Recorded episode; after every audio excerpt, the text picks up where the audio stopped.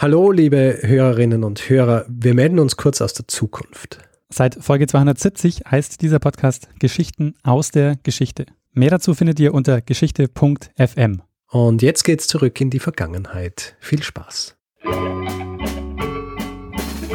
Lernen ein bisschen Geschichte. Lernen ein bisschen Geschichte, dann werden Sie sehen, Herr Reporter, wie das sich damals entwickelt hat. Wie das sich damals entwickelt hat. Hallo und herzlich willkommen bei Zeitsprung, Geschichten aus der Geschichte. Mein Name ist Daniel. Und mein Name ist Richard. Und ich bin Timo, hallo. Und ich bin Helga, hi. Ja, ähm, das ist also wieder ähm, eine Gastfolge. Wir haben diesmal zwei Gäste, eine Premiere. Ähm, für alle, die das Format noch nicht kennen, wir sind zwei Historiker. Wir erzählen Woche für Woche eine Geschichte aus der Geschichte. Und manchmal lassen wir uns auch eine Geschichte erzählen, so wie diese Woche, nämlich äh, von Timo und Helga. Und ihr habt beide Biotechnologie studiert. Man kennt euch vielleicht aus Science Labs, die ihr gemacht habt. Mhm. Ja. Ähm, und ihr habt ein Buch geschrieben, das äh, da heißt Wilde Gene. Worum, worum geht's da? Also in dem Buch, das wir geschrieben haben, Wilde Gene vom verborgenen Leben in uns, da geht es so ganz grob um die Entstehung des Lebens aus molekularbiologischer Sicht, also so aus der ganz kleinen Perspektive. Und das schlägt dann schließlich so den, den Bogen hin bis zu der modernen Gentherapie, also was, ähm, wie wir heute in der Wissenschaft in der Lage sind, unser Leben vielleicht auch ein Stück weit weiterzuentwickeln. Und das Ganze ähm, es sind eben nicht nur Geschichten aus der Wissenschaft, sondern es sind auch Geschichten über die Wissenschaft, beziehungsweise halt über die Wissenschaftler, die daran beteiligt waren. Und das ist eigentlich immer ganz spannend, denn die Wissenschaftler da drumherum, die sind auch häufig recht bunte und schillernde Persönlichkeiten. Ja, stimmt. Ja, und ähm, ich bin ja auch ein großer Freund der Wissenschaftsgeschichte mhm. und daher ähm, freue ich mich ganz besonders, dass ihr äh, uns heute eine Geschichte erzählt ja, sozusagen die Geschichte des Lebens. Ne? Die Geschichte des Lebens, ja. Und die Geschichte geht los am 28. Februar 1953. Wenn wir es mit Historikern zu tun haben, bringen wir auch ein paar Daten rein, dachte ich. Es ist so um die Mittagszeit und ähm, die Geschichte spielt in, in England, um genau zu sein, in Cambridge im Eagles Pub. Und der eine oder andere wird da drin gesessen sein, wird vielleicht was gegessen haben, vielleicht drüber nachgedacht haben, ob es schon Zeit ist für die erste Pint. Und äh, dann ging die Tür auf und es kamen zwei Typen rein. Der eine war so groß und schlaksig und der andere, ja, tja, wie sah der aus? Später hat mal einer gesagt, er hätte ausgesehen wie ein schmieriger Buchmacher. Aber finde ich gar nicht. Ich finde, das sieht eigentlich ganz sympathisch aus. Und ähm, die zwei sind da, verkehren da regelmäßig und äh, kommen wirklich rein wie John Wayne, breitbeinig, so als ob ihnen die Welt gehört. Und der eine ruft dann auch laut durch den Raum, wir haben das Geheimnis des Lebens gelöst. Das hat man sicherlich in so einem Pub öfter, aber meistens nicht um die Mittagszeit. Und deshalb wollen wir jetzt mal überlegen, was für ein Geheimnis des Lebens das wirklich war, von dem da die Rede war. Und da ging es um wirklich das Geheimnis des Lebens, warum aus einem, einem Ahornsamen Ahornbaum wird aus einem Ei ein Huhn und was dafür sorgt, dass unsere Arme und Beine an den richtigen Stellen sind. Kurzum, es geht darum, um unser Erbgut und wie das dahin gekommen ist. Heute wissen wir, das ist DNA, unser Erbgut, in der die ganzen Informationen abgespeichert sind, um die es dabei geht. Aber damals wusste man das noch nicht so wirklich. In den, wie gesagt, Anfang der 50er wusste man schon, dass es die DNA ist, die das Erbgut äh, kodiert. Aber man wusste noch nicht, wie es funktioniert und wie das Ganze genau aussieht. Und man wusste auch nicht, wie dieses, diese Erbinformation eigentlich aussieht. Also man wusste, es ist ein Gemisch aus verschiedenen Stoffen, aber wie die sich da zu einem großen Ganzen arrangieren, das war unbekannt. Ja. Also die Geschichte mit der DNA hat eigentlich schon viel früher angefangen. Das war 1869. Da ist die von einem, einem Schweizer Friedrich Miescher in Tübingen entdeckt worden. Aber das war so ein Zeug, da wusste man, das ist in der Zelle drin, das ist im Zellkern drin. Aber was das jetzt da wirklich macht und welche Funktion hatte, pff, wusste man nicht, wusste keiner. Und deshalb ist das tatsächlich so ein bisschen ins, ins Hintertreffen geraten, ins Vergessen geraten. Und erst viele Jahrzehnte später ist man dann, hat man sich dann überlegt, okay, oder ist man dann, hat man versucht rauszufinden, was denn jetzt da wirklich das Erbgut ist, was bestimmt, dass eine Zelle so aussieht wie die nächste, wie ihre Nachkommenzellen. Und da hat man festgestellt, okay, in den Zellen, da gibt's die Chromosomen, das sind so die Strukturen, die sind ganz groß und die werden auf zwei Nachbar, auf zwei Zellen aufgeteilt, wenn die sich teilen. Und ähm, man hat sich die angesehen und hat gesehen, aha, die bestehen aus DNA und aus Proteinen, also aus Eiweißen. Und Eiweiße kannte man schon, denn man wusste, die haben unheimlich viele Funktionen. Das sind Enzyme, die sorgen in der Hefe dafür, dass Alkohol gemacht wird im Bier und ähnliche Dinge. Und von der DNA, die kannte man seit Jahrzehnten und die hat nie irgendwas Wesentliches gemacht, so sah es zumindest aus. Ja, außer irgendwie in der Zelle rumzuliegen. Ne? Außer faul rumzuliegen. Und deshalb haben die meisten am Anfang gesagt, Erbgut ist Protein. Und es gab tatsächlich relativ langen Streit, was denn jetzt da wirklich das Wesentliche ist und was nicht. Und erst, im Endeffekt erst 1944 hat sich das so ein bisschen aufgeklärt. Genau, also da, da gab es dann ganz berühmte Experimente, wo man dann eben ja an und für sich zeigen wollte, dass das Protein jetzt tatsächlich hier der, der Träger der Erbinformation ist. Und ähm, Griffith und Avery haben da ganz wichtige Experimente dazu gemacht. Und äh, im Endeffekt hat sich dann rausgestellt, Mist, das ist doch die DNA. Und dann saß man da mit dem Zeug, das da jetzt nur in der Zelle rumlag, über das man nicht viel wusste und das man eigentlich viel lieber unter den Tisch gekehrt hätte. Und das war jetzt nur unsere Erbinformation und der Träger unseres Lebens der das ausmacht, was wir sind. Naja, und das ist so in etwa der, der Zeitpunkt gewesen, als wir dann in diesen Pub marschieren. Und die zwei Typen, die da reingekommen sind, das waren James Watson und Francis Crick. Ähm, Watson war Amerikaner, ist in Chicago geboren, war ähm, so ein bisschen ein Wunderkind, sage ich. Weil er hat mit 15 angefangen, Zoologie zu, zu studieren und war mit, mit 22 fertiger Doktor und hat dann ein Stipendium gekriegt, um nach England zu gehen um da weitere Studien durchzuführen. Und ähm, sollte dann Röntgenstrukturanalysen von Proteinen machen, sollte also rausfinden, wie sehen diese Proteine aus, weil Proteine waren immer noch ganz wichtig. Und ähm, da ist er dann hingegangen, ist in sein Labor reingegangen und hat einen Bürokameraden gekriegt, also zusammen mit ihm im Büro saß. Und das war eben der andere Typ, Francis Crick, der so, während der eine extrem jung war, war der andere relativ spät dran. Francis Crick war Physiker und hat vor dem Ersten Weltkrieg angefangen eine Promotion über die Viskosität von Wasser. Und dann ist, wie gesagt, nee, Zweiter Weltkrieg, Zweiter Weltkrieg. Ähm, genau, und der ist ihm dazwischen gekommen. Dann hat er die Zeit damit verbracht, Seeminen zu entwickeln. Und dann mit 33 Jahren nach dem Zweiten Weltkrieg hat er dann sich überlegt, doch wieder eine Promotion anzufangen und war eben in derselben Gruppe und hat auch versucht, Proteinstrukturen aufzuklären. Und die zwei haben sich gesehen und haben sich gleich fantastisch gut verstanden. Und ähm, was sich vielleicht auch dadurch erklären lässt, dass sie in dem Eagles Pub eben sehr gerne und sehr exzessiv gefeiert haben und wohl auch legendäre Partys geschmissen haben. Oh ja. Welche von diesen beiden ist jetzt der, der aussieht wie ein schmieriger Buchmacher? Das ist äh, der Francis Crick, von dem hat man das mal behauptet. Okay. Das war sowieso, also Francis Crick war, war wohl sehr, sehr selbstsicher und sehr von sich selbst überzeugt und äh, hatte auch nie mit seiner Meinung hinterm Berg gehalten und wie eigentlich so ziemlich alle inklusive seines Freundes Watson bestätigt haben, hat er sehr gerne und sehr, sehr viel geredet.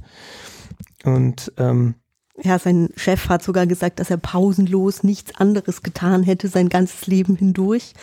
Und äh, Francis Crick stand wohl auch mal kurzzeitig kurz vor dem Rauswurf, weil er seinen Chef derartig genervt hat, ähm, dass der wirklich tatsächlich drüber nachgedacht hat, ihn jetzt einfach fristlos zu entlassen. Mhm. Und ähm, auch in einer, äh, und dieser Chef hat eben auch zugegeben, dass ihm sein Doktorand Ohrensausen ähm, ähm, verursachen, verursachen würde, einfach durch äh, sein ständiges äh, Gerede und dass in den 35 Jahren, die er jetzt schon geredet hat, noch nichts Vernünftiges bei rumgekommen wäre. ja. Und äh, da saßen die zwei nun, sollten jetzt also fleißig an ihren Proteinstrukturen arbeiten aber wie gesagt, da war so ein bisschen wissenschaftliche Goldrauschzeit und Proteine waren es nicht, sondern es, es lag förmlich in der Luft, dass die, die wichtigen Arbeiten und die Arbeiten, die nach Nobelpreis riechen, das war rauszufinden, wie die Struktur von der DNA ist, wie, wie ist die aufgebaut, wie hängt das Ganze zusammen. Und dann haben die beiden einfach für sich beschlossen, dass sie jetzt DNA untersuchen. Also haben ihre eigentlichen Themen einfach links liegen lassen, haben gesagt, wir sehen uns jetzt DNA an.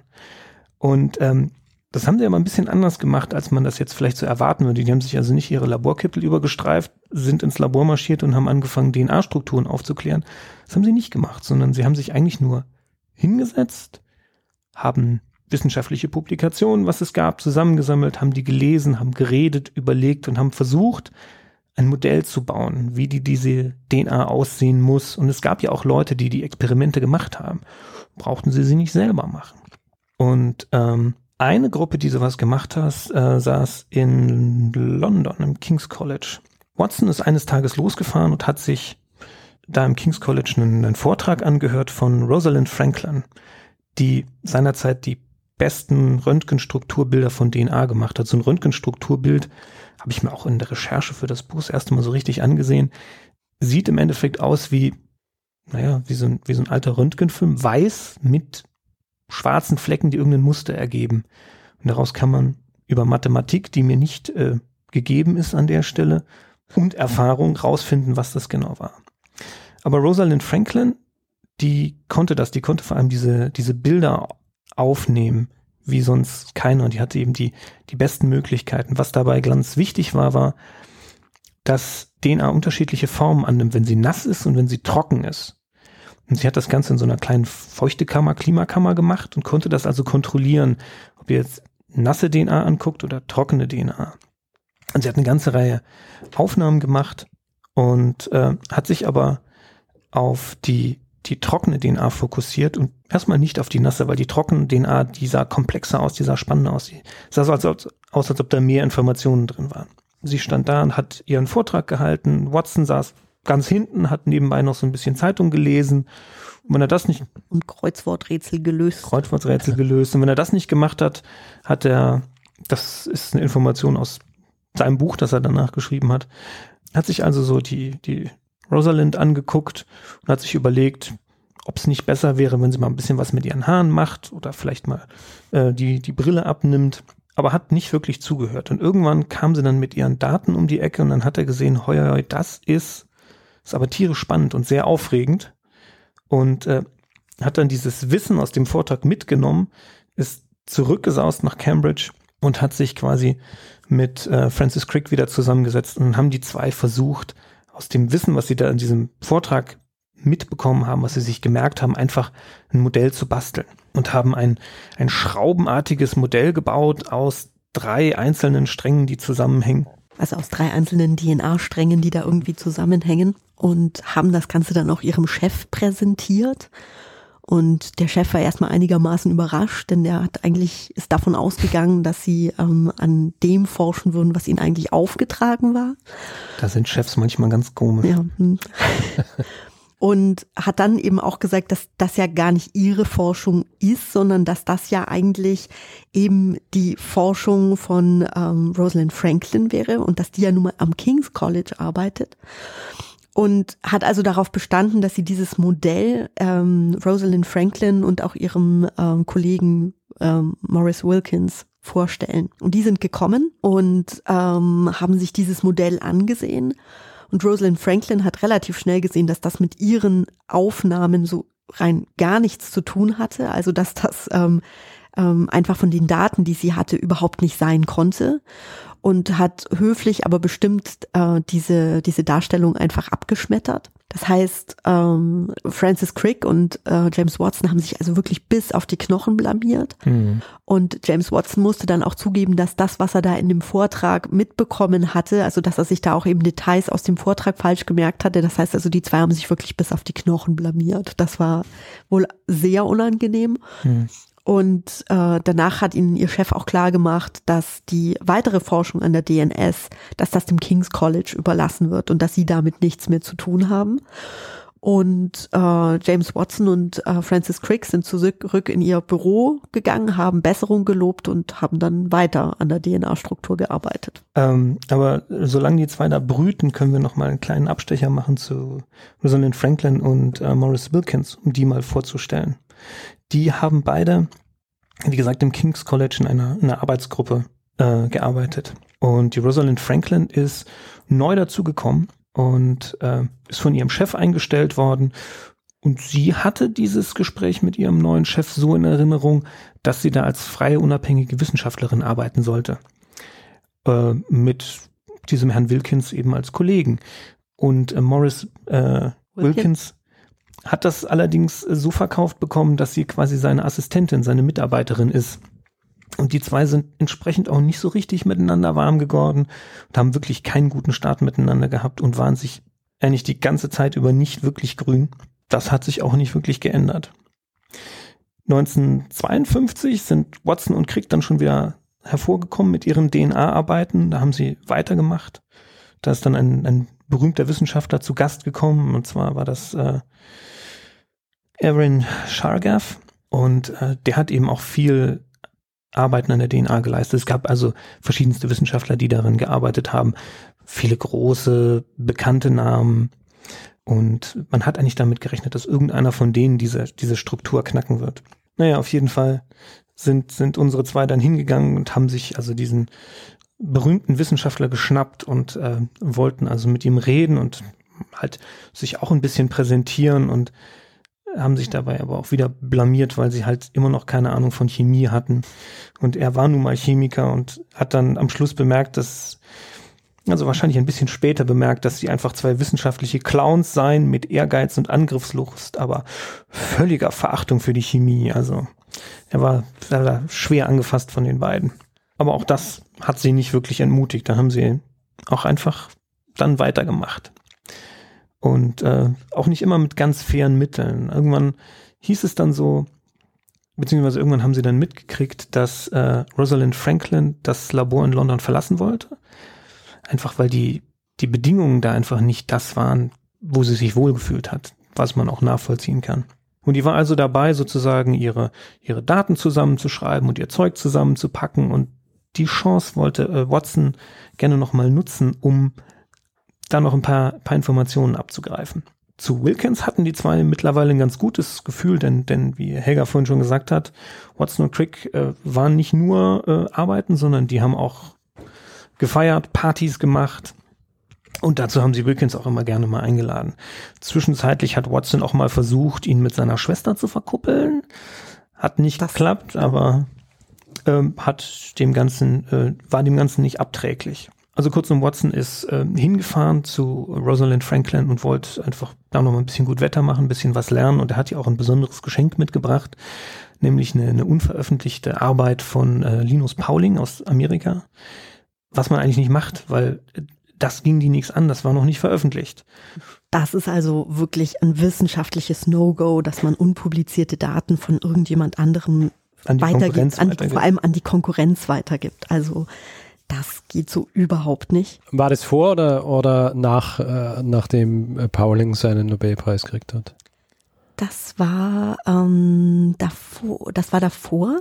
Ähm, Linus Pauling hat seinen Nobelpreis für Chemie bekommen und er war auch ein ganz heißer Anwärter darauf, den Nobelpreis tatsächlich für die ähm, Entschlüsselung der DNA-Struktur zu bekommen.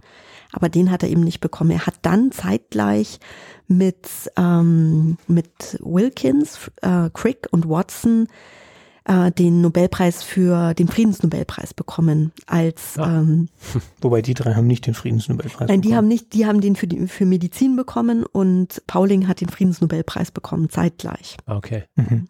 so der der Hauptgrund warum mir Linus Pauling äh, immer also warum er mir überhaupt im, in Erinnerung ist ähm, weil ich mir eigentlich nicht so wahnsinnig auskenne in dem Gebiet, aber äh, Linus Pauling ist ja jemand, äh, der, der hat ja gegen Ende seines Lebens oder später hat er ja äh, Vitamin C so äh, verteidigt, beziehungsweise diese, diese Vitamin C, äh, also er war ja, war ja ganz fanatisch, was Vitamin C angeht und, mhm. und äh, und die, diese Geschichte ist so absurd, dass er, dass er das entgegen, also nur auf Basis, glaube ich, von einer Studie dann die ganze Zeit versucht hat, so zu pushen und mhm. äh, und es eigentlich so nicht gestimmt hat. Aber das wisst ihr wahrscheinlich eh besser. Ja, es, es gibt da tatsächlich, es gibt sogar äh, einen Ausdruck dafür, dass viele Nobelpreisträger dann, nachdem sie den Nobelpreis bekommen haben, so ein bisschen abheben. Und das ist die hm. äh, Nobelkrankheit beziehungsweise no Nobel Disease. Und Aha. das heißt also, dass äh, so, so ein bisschen von dem Empfinden her da ist, wenn jemand wissenschaftlich mal was Großes geleistet hat, Ja, dann ist alles, was er danach sagt, Gesetz und das stimmt. ja, Und es, Besonders, besonders dann, wenn es am Anfang keiner geglaubt hat, was er da sagt, mhm. und er sich dann mit seinen Thesen durchgesetzt hat und dann doch recht behalten hat. ja. Dann einzusehen, Denkt dass man das mit der ist nächsten wahrscheinlich immer so, ja. These Ja. falsch liegt, dann glaubt einem das keiner. genau, und es Ja. gibt einen äh, Nobelpreisträger in der Biologie, das ist, äh, ach, der hat den Nobelpreis bekommen für die Entdeckung der PCR. Von dem weiß man, dass der wohl relativ viel LSD konsumiert hat. Und deswegen ist der sich also total sicher, dass er von Außerirdischen entführt wurde, die sich ihm in Form eines grün leuchtenden Waschbärs ähm, genähert haben. Und das ist also auch so ein klassischer ähm, ähm, Ausbruch der Nobelkrankheit, definitiv. Ja, ja. Es klingt ein bisschen danach. Unsere beiden Protagonisten äh, scheint es aber so, die haben die Krankheit schon vorher gehabt. Ja, so ein Stück weit. Also ich meine, einerseits ja, äh, ähm, sie, sie waren so, so ein bisschen in diesem ähm, Größenwahn, wobei man dann eben auch sagen muss, der Erfolg letztendlich gibt ihnen Mhm. irgendwo recht. Und es ist, glaube ich, auch so eine Sache, die in der Wissenschaft ganz wichtig ist, dass man sich halt einfach nicht von seinem Weg abbringen lassen darf. Also ähm, wenn man sich durch, durch einen Misserfolg gleich entmutigen lässt, ich glaube, dann wären viele wichtige äh, Entdeckungen in der Wissenschaft einfach, hätten einfach nicht stattgefunden. Also man braucht Ah, schon eine ziemlich Fall. hohe Frustrationsgrenze. Und ich glaube, äh, Crick und Watson, die hatten, also die hatten schon eine außergewöhnlich hohe Frustrationsgrenze. Die hatten gar keine Frustrationsgrenze, die haben das einfach gemacht. Aber ich habe ich hab mir immer, immer gewünscht, dass ich so ein bisschen äh, Zeit reisen könnte und dann nur die Tage ins Labor gehe, wo am Schluss auch tatsächlich was Sinnvolles bei rauskommt. Dann hätte ich, glaube ich, in meiner Doktorarbeit die Zeit meines Lebens gehabt.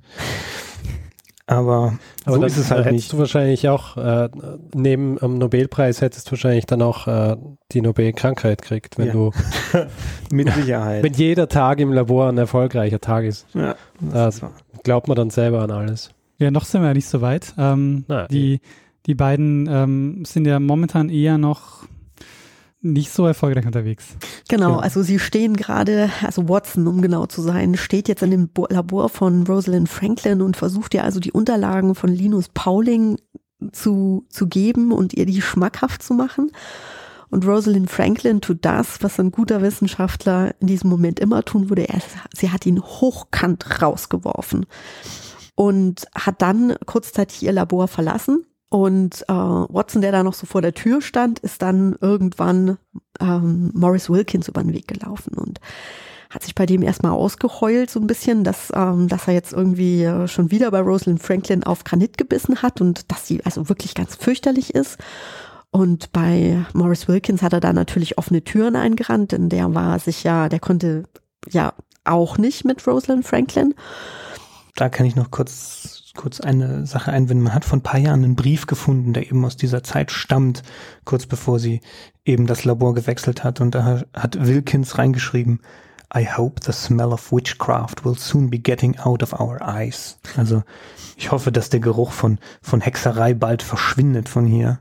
Also die waren sich wirklich nicht grün. Ja, und dann hat er etwas gemacht. Er hat seinerseits Watson den Zugang von unveröffentlichten Daten äh, zu unveröffentlichten Daten von Rosalind Franklin gewährt, so dass äh, Watson halt tatsächlich einen Blick auf diese Röntgenfilme werfen konnte. Und er hat dann, als er da drauf geguckt hat, eben tatsächlich gesehen, was das für eine Struktur sein muss.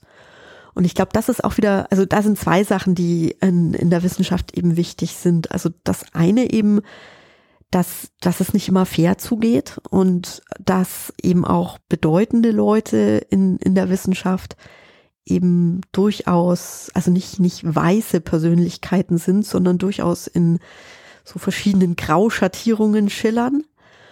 Und zum anderen ist es aber auch so, Rosalind Franklin hat die Daten ja vor der Nase gehabt. Die hatte die, ähm, die, die, die Lösung des Rätsels die ganze Zeit bei ihren Unterlagen. Und sie hat aber einfach nicht diesen, diesen ganz breiten Blick darauf gehabt, sondern sie hat halt einfach aus einer ganz bestimmten Perspektive da drauf geguckt.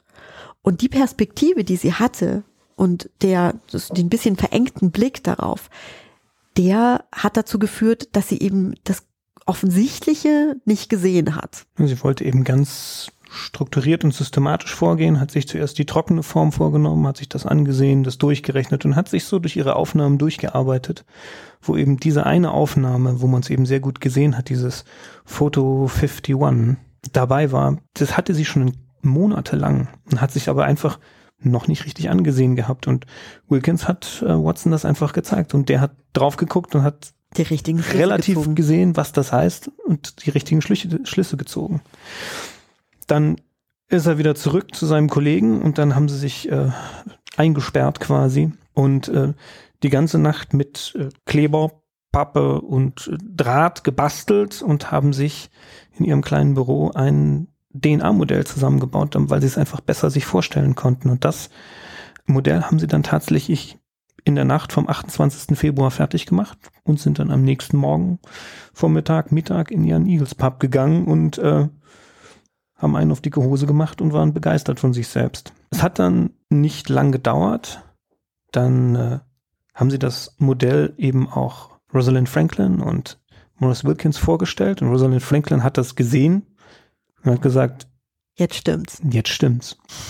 Hat also wirklich mit einem Blick erkannt, dass das eben genau zu ihren Daten passt, dass das die Struktur ist, die es sein muss. Und ähm, dann haben Watson und Crick ihr DNA-Modell veröffentlicht und sind tierisch berühmt geworden. Das genau. ist das Modell, das wir heute auch noch kennen von der DNA, diese Struktur.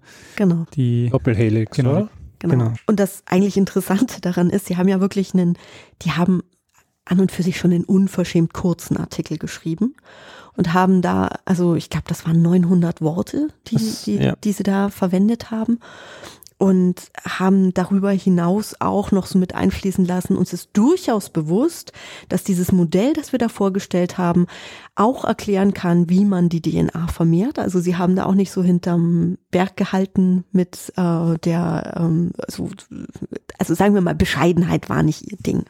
Genau, Bescheidenheit war nicht ihr Ding. Es war wirklich eine Seite Paper. Sowas wünscht man sich normalerweise, sind das eher so mal so fünf, sechs, sieben, acht, neun, zehn es war eine Abbildung dabei.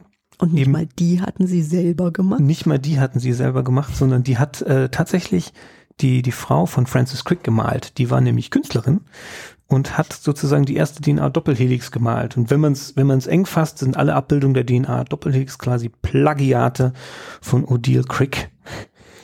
Und ähm, das war schon, schon spannend. Aber Sie hätten äh, dieses Foto 51 sozusagen eigentlich gar nicht sehen dürfen. Das war ein unveröffentlichtes äh, Datenmaterial, genau. das Ihnen eigentlich nicht zur Verfügung stand. Mhm. Ja, genau, das, ja. Waren, äh, das waren Daten, die Rosalind Franklin zugestanden haben.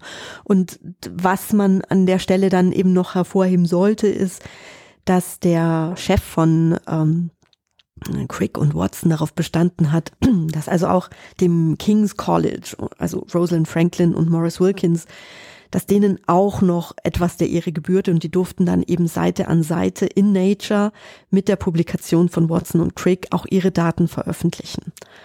Also das immerhin. Aber das Schicksal hat da an der Stelle dann nochmal ziemlich fies zugeschlagen. Und das ist auch was, mhm. ähm, was zeigt, dass, dass es in der Wissenschaft eben wirklich oft auch alles andere als fair zugeht.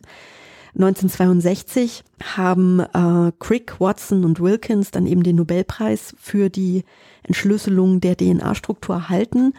Rosalind Franklin ist nicht berücksichtigt worden. Warum?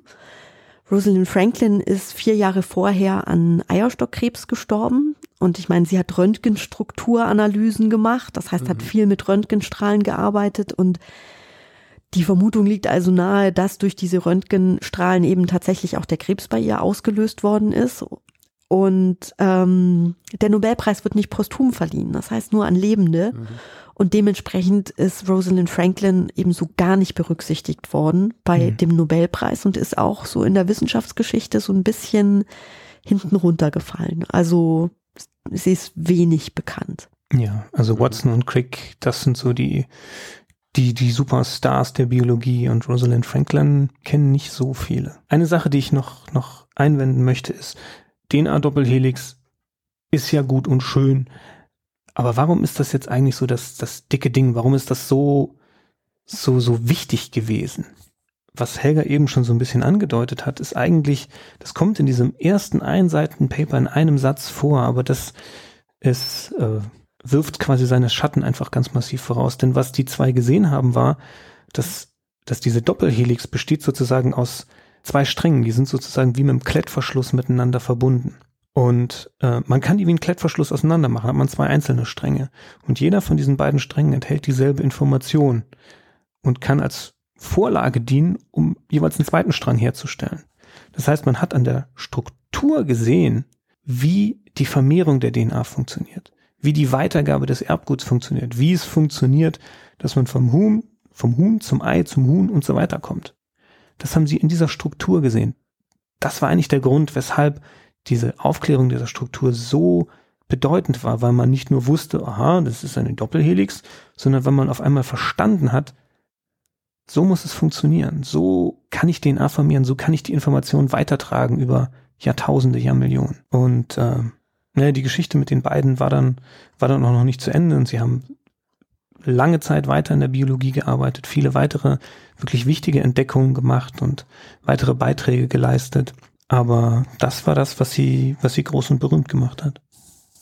War denn äh, zu dem Zeitpunkt 53 schon absehbar, dass Sie den Nobelpreis kriegen? Es war nur sozusagen nur eine Frage der Zeit, wann Sie ihn kriegen. Ich denke schon. Ja, also denke ich auch.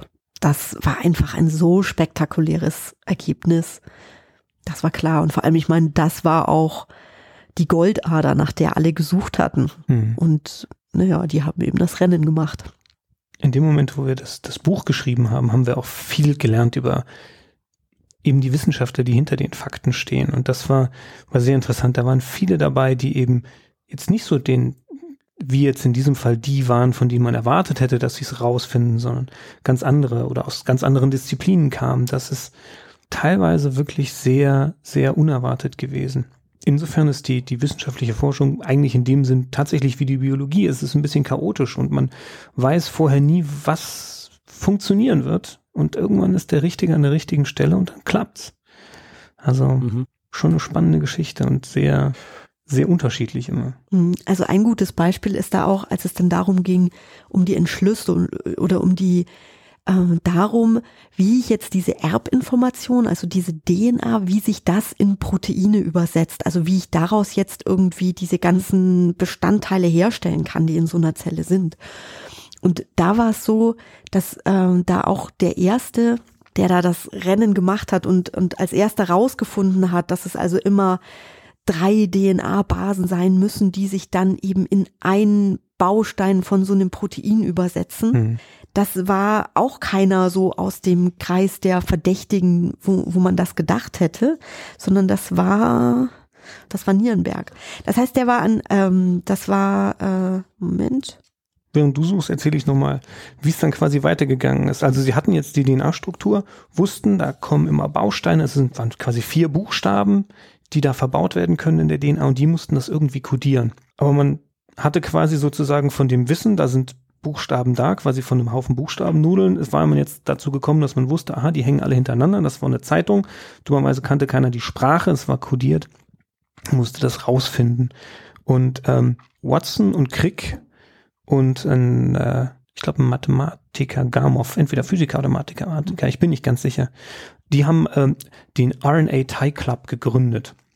Ähm, das war so, so, so ein bisschen so ein Gentleman's Club, wo sie sich so namhafte Wissenschaftler rausgepickt haben und die haben dann alle eine passende Krawatte und eine Krawattennadel bekommen und waren dann äh, Teil dieses RNA Tie Clubs. Jeder hat seine sein als äh, äh, Clubname sein eine Aminosäure bekommen. Also es gab äh, Tyrosin und was weiß ich, Cystein.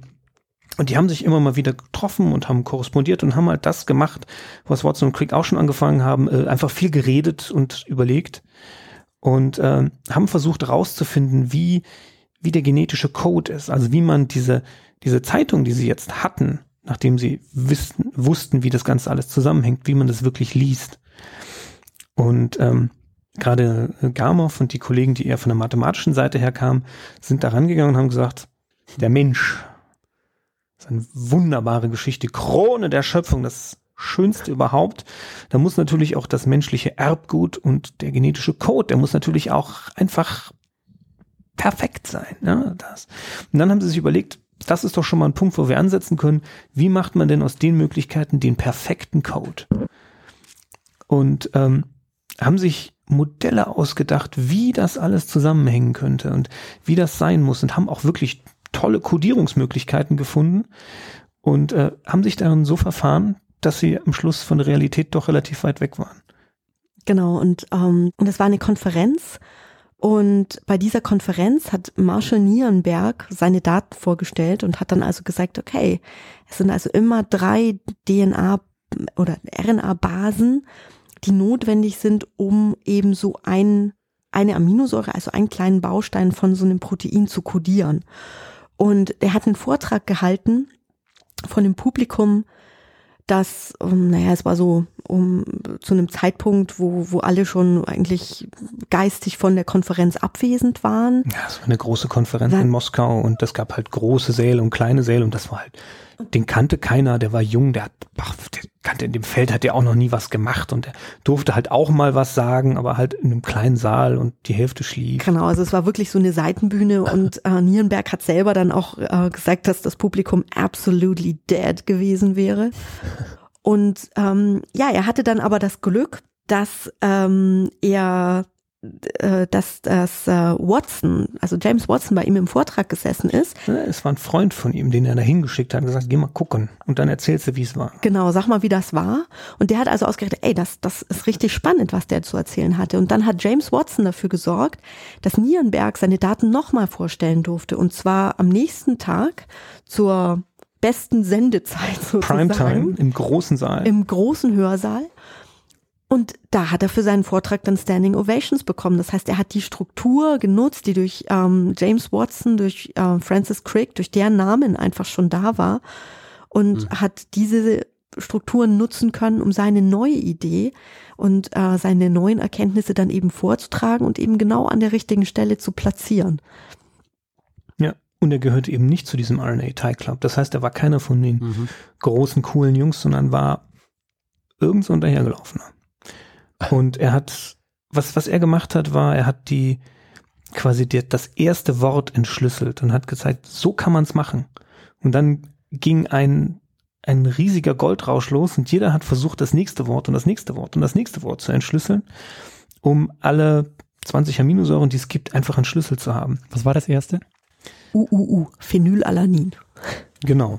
Und ähm, das erste Wort der Menschheit. UUU. ähm, ja, genau. Und dann, dann ist was passiert, was auch zeigt, dass also Wissenschaft nicht immer nur, nur, nicht nur immer heftige Konkurrenz sein muss, sondern Nierenberg ist dann zurück an sein Institut und er hatte, hatte halt da wirklich eine, eine kleine Abteilung, das waren nicht viele Leute. Und dann sind aber ganz viele von seinen Kollegen im Institut, die eigentlich ganz andere Projekte hatten, haben gesagt, komm, gegen, gegen große Labore wie Pauling oder sonst was hast du keine Chance. Aber wir helfen dir. Und dann haben die ihre eigenen Arbeiten hintangestellt und haben stattdessen mit ihm zusammen weitere Wörter, weitere Codons entschlüsselt. Also manchmal gibt es auch hilfreiche Situationen in der Wissenschaft. Es geht nicht immer nur gegeneinander. Also es gibt mhm. alles. Auch Teamwork. Hat es bei ihm auch zu einem Nobelpreis äh, geführt? Nierenberg hat den Nobelpreis bekommen, äh, zusammen mit mehreren anderen, für mhm. die Entschlüsselung des äh, genetischen Codes. Wer so ein bisschen, naja, nicht nur ein bisschen, wer, wer hinten runtergefallen ist, war Heinrich Mattei. Ne? Mhm. Das war dann, äh, der hat zusammen mit Nierenberg dieses erste Codon, also dieses erste Wort entschlüsselt und ist dann aber auf dem Weg zur Nobelpreisnominierung und hat auch immer Seite an Seite mit ihm veröffentlicht. Also es war ganz klar, dass die zwei gleichberechtigt an diesem Projekt gearbeitet haben. Und ähm, ist dann aber, als es darum ging, dass der Nobelpreis vergeben wurde, ähm, ist er nicht berücksichtigt worden. Und ich glaube, er hatte zwischendrin noch gehofft, dass Nierenberg den Nobelpreis ablehnen würde, wenn er, also wenn Mattei eben den Nobelpreis nicht bekommt hat Nierenberg dann aber nicht getan. Und ich glaube, dass das ähm, hm. Heinrich Mattei ziemlich das Genick gebrochen hat. Also hm. menschlich.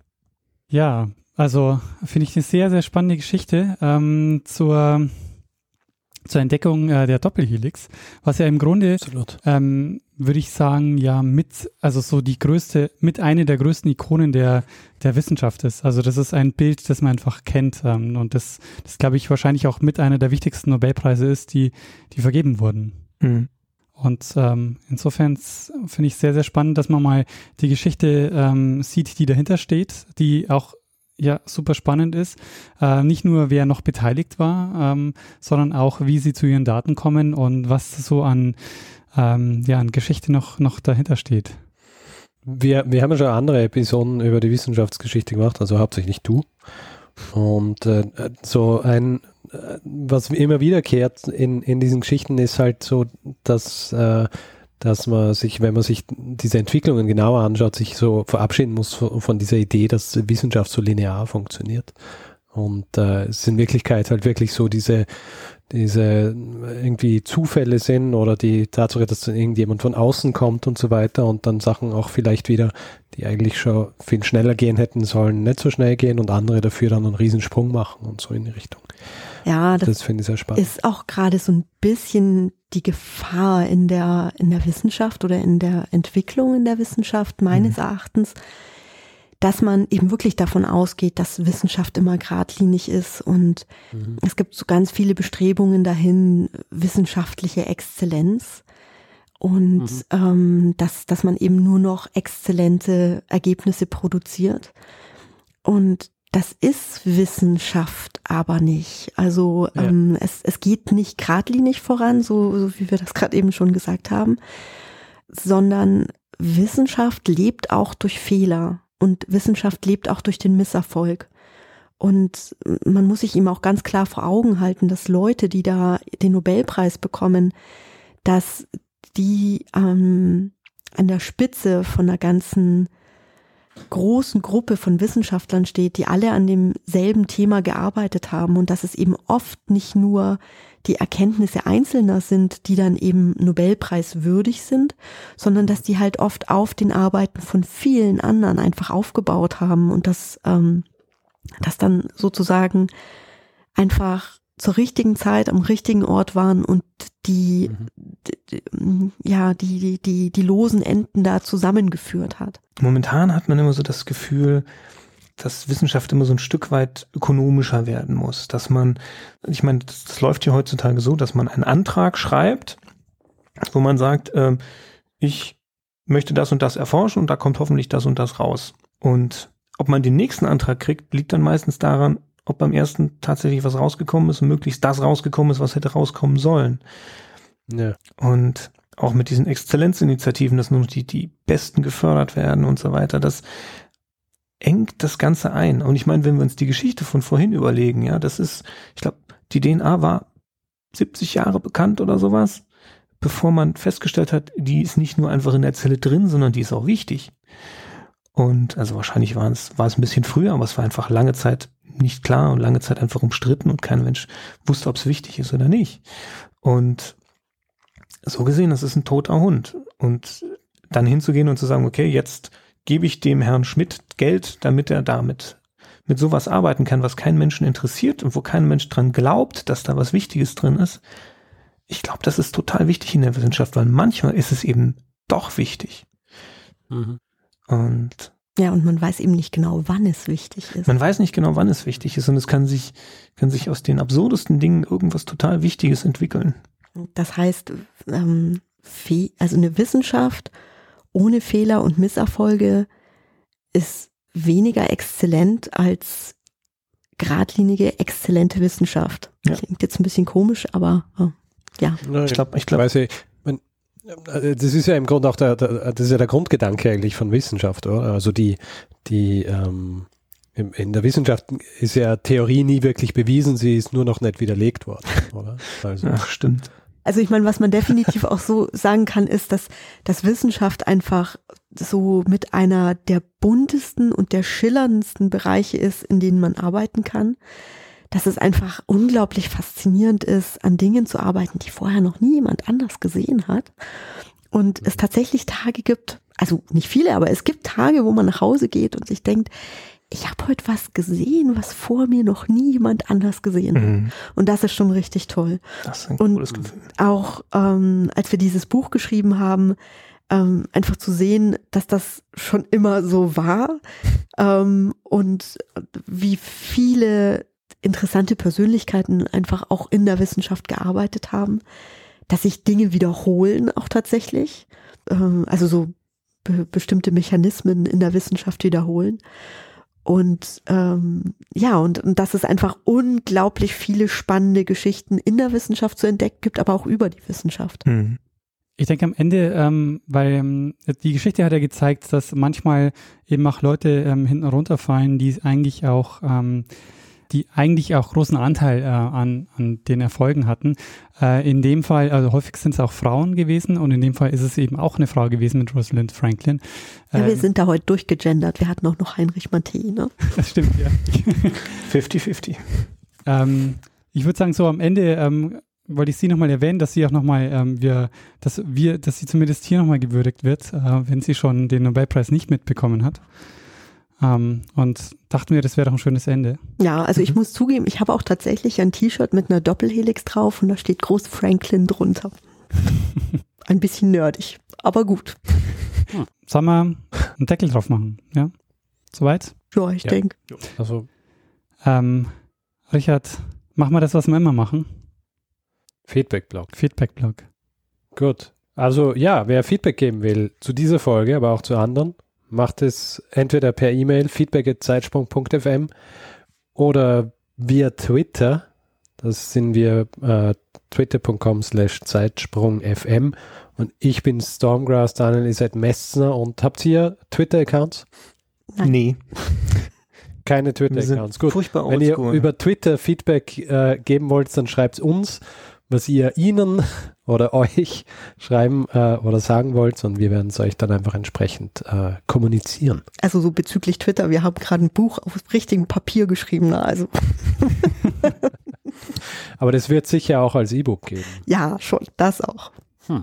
Gut, äh, ansonsten äh, kann man uns auch auf unserer Website Feedback geben auf zeitsprung.fm oder auch auf Facebook unter facebook.com slash zeitsprung.fm. Ja, ähm, außerdem gibt es die Möglichkeit, uns ähm, auch finanziell zu unterstützen. Wir haben PayPal und äh, Flatter auf der Seite und freuen uns über alle, die uns ähm, da was in den Hut werfen.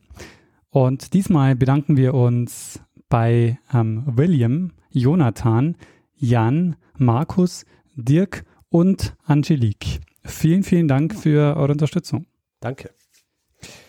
Euch vielen, vielen Dank fürs Mitmachen und dass ihr ähm, uns diese spannende Geschichte erzählt habt. Ja, sehr gerne. Hat Sehr viel gerne. Spaß gemacht. Ja. Dankeschön. Ja, gut. In, in dem Fall äh, würde ich sagen, ähm, falls es keine letzten Worte mehr gibt, überlassen wir das letzte Wort einfach wie immer einer ganz bestimmten Person.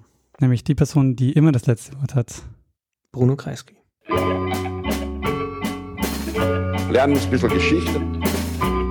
Lernen ein bisschen Geschichte, dann werden Sie sehen, der Reporter, wie das sich damals entwickelt hat. Wie das sich damals entwickelt hat.